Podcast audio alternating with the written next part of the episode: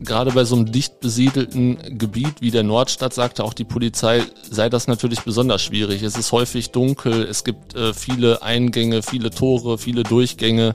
Da den Überblick zu behalten, ist sicherlich nicht einfach. Unterm U, der Dortmund-Podcast. Mit Felix Gut. Hallo und ganz herzlich willkommen. Die Woche ist fast geschafft oder auch leider schon fast vorbei, je nachdem, wie sie für euch gelaufen ist. Schön, dass ihr dabei seid, wenn wir hier in eurem Dortmund-Podcast wieder auf das blicken, was die Stadt bewegt. Denn ihr sollt ja mitreden können, wenn ihr das hier gehört habt. Die Brandserie in der Dortmunder Nordstadt nimmt immer größere Ausmaße an.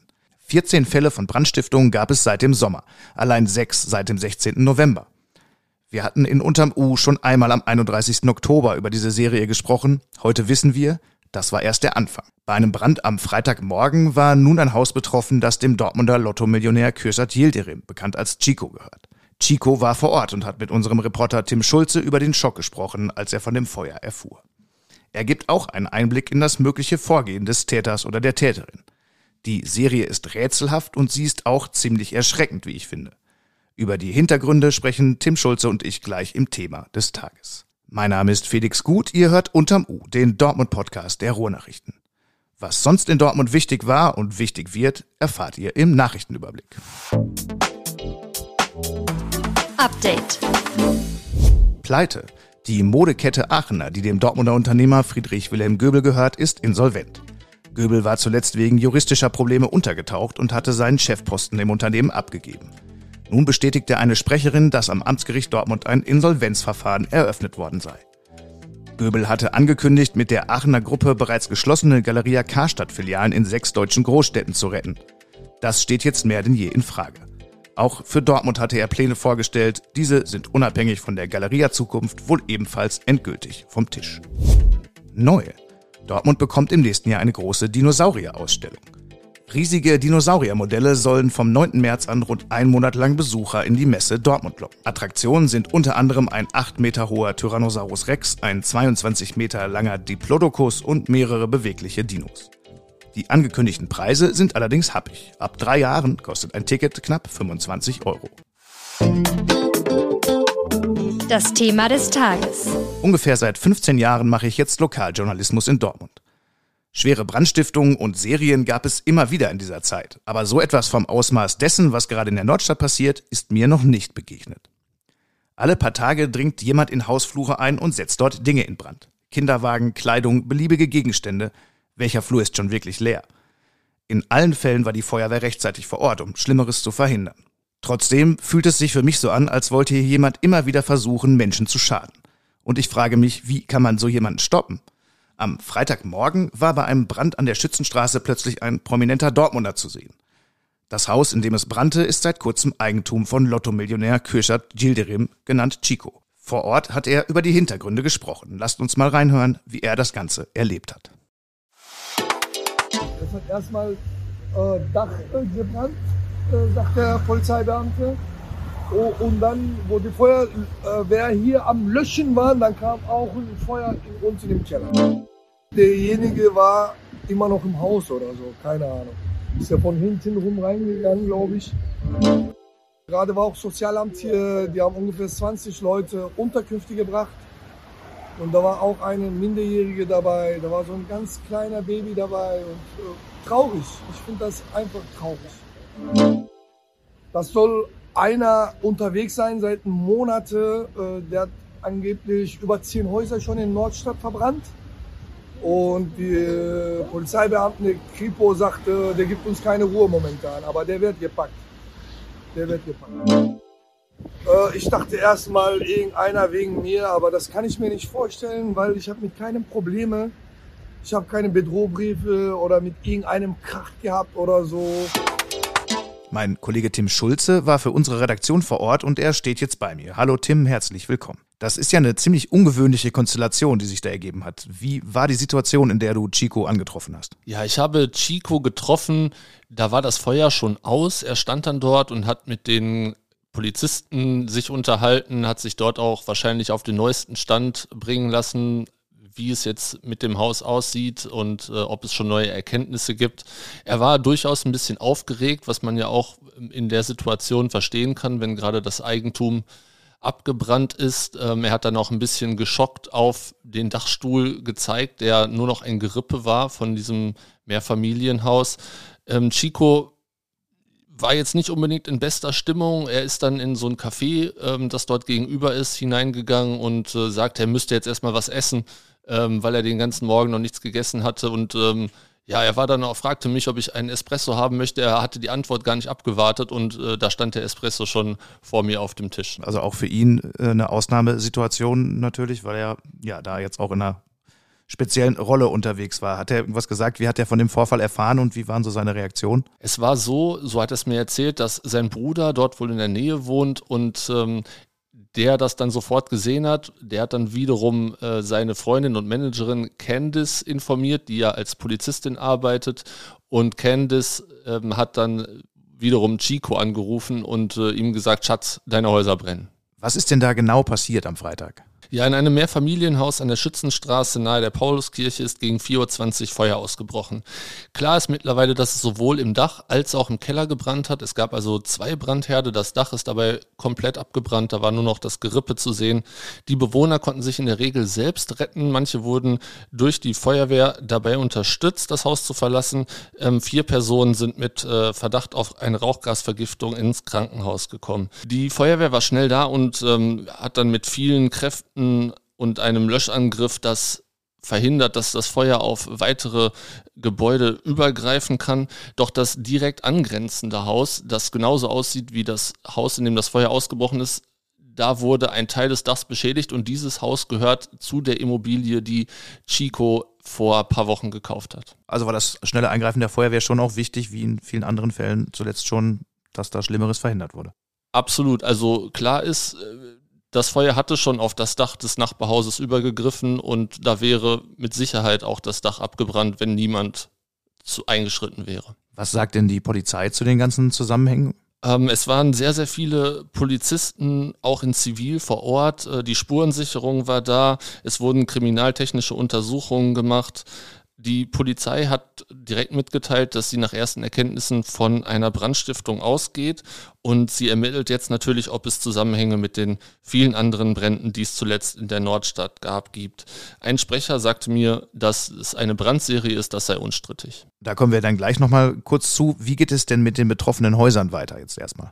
Das Haus, in dem das Feuer tatsächlich ausgebrochen ist, im Keller und im Dach, das ist unbewohnbar und wurde außerdem als Tatort von der Polizei beschlagnahmt.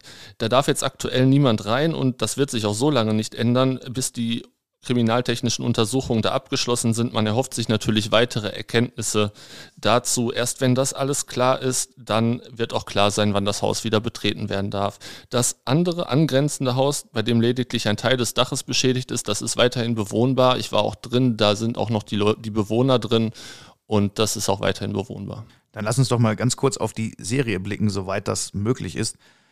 14 Fälle gibt es mittlerweile seit Ende Juli. Hat die Polizei denn irgendeine Spur?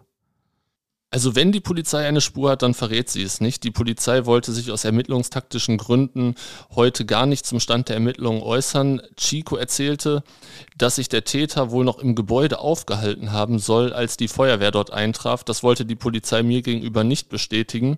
Ich könnte mir vorstellen, dass es im Umfeld Videokameras gibt, deren Aufnahmen neue Erkenntnisse bringen könnten in jedem Falle bleibt es eine ziemlich unheimliche Serie, denn da ähneln sich ja schon sehr viele Dinge zwischen den Fällen. Welche Gemeinsamkeiten kann man da so nennen? Man kann auf jeden Fall sagen, dass sich das Ganze schwerpunktmäßig so rund um die U-Bahn-Haltestelle Schützenstraße bewegt. Das ist allerdings ein größerer Radius, ähm, der da ins Auge zu fassen ist. Immer wieder sind mehr Familienhäuser betroffen, allerdings nie die Wohnung, sondern immer Hausflure, Abstellkammern, Dächer oder Keller. Häufiger gab es zwei Punkte, an denen Feuer in einem Haus ausgebrochen war, was natürlich auch auf eine vorsätzliche Brandstiftung hindeutet. Und mehrmals waren es mehrere Brände an unterschiedlichen Orten innerhalb von nur ein paar Stunden. Los ging es dann jeweils in der Nacht. Ich persönlich halte es durchaus auch für möglich, dass der Täter da schon sehr auch mit der Aufmerksamkeit spielt, die solche Brände dann erhalten. Aber klar, wir müssen natürlich auch darüber berichten. Äh, immer wieder eine Frage, die aufkommt, hatten wir auch in der letzten Podcast-Folge zu dem Thema schon. Wie kann man sich denn schützen davor? Die Polizei rät äh, zu erhöhter Achtsamkeit und wichtig ist vor allem, dass man die Haustüreingänge nicht äh, offen stehen lässt. Die Polizei sagte, dass es gerade in der Nordstadt immer wieder vorkommt, dass Haustüren tagsüber, aber nicht nur tagsüber, sondern auch nachts offen stehen und sich dann Leute unbefugtermaßen in den Hausfluren bewegen können. Genau das gilt es zu verhindern. Ähm, außerdem sollten die Leute gerade zu später Abendstunde beim Türklingeln sich, sich vergewissern, wer denn da jetzt vor der Tür steht, wer in das Haus möchte. Aber scheinbar bei der Vielzahl an Eingängen und Häusern ist es schwer möglich, da wirklich lückenlos äh, das Ganze einzuhalten. Ne? Wird es immer irgendwie ein Schlupfloch geben, vermute ich. Gerade bei so einem dicht besiedelten Gebiet wie der Nordstadt sagte auch die Polizei, sei das natürlich besonders schwierig. Es ist häufig dunkel, es gibt äh, viele Eingänge, viele Tore, viele Durchgänge. Da den Überblick zu behalten, ist sicherlich nicht einfach. Wie gehen die Menschen im Umfeld denn jetzt mit der Lage um? Ich könnte mir vorstellen, wenn ich da wohnen würde, ich hätte einfach nur noch Angst, dass mir jetzt auch was passiert und mein Haus als nächstes dran ist. Zunächst mal ist zu sagen, dass die Hilfsbereitschaft, die ich dort sehen konnte heute Morgen, ähm, am Freitagmorgen, ähm, die war schon groß. Also die Leute wurden da in einem Café betreut, der Besitzer hat die versorgt, ähm, dann kam das Sozialamt, hat sich um vorübergehende Unterkünfte für die Menschen bemüht. Also man reicht sich da gegenseitig die Hand in solchen Fällen, was ja auch immer wichtig ist. Ansonsten kann ich sagen, dass viele Leute von dieser Brandserie noch gar nichts mitbekommen haben. Also viele Menschen, mit denen ich gesprochen habe, waren zwar total schockiert darüber, was am äh, Freitag, Freitagnacht da passiert ist, aber sie wussten gar nicht, dass es im Umfeld, im direkten Umfeld in der letzten Zeit sehr häufig gebrannt hat. Jedenfalls ist zu befürchten, dass das nicht das letzte Mal ist, dass wir über diesen Fall berichten. Wir hoffen allerdings, dass sich da etwas tut in den Ermittlungen in der Brandserie in der Dortmunder Nordstadt.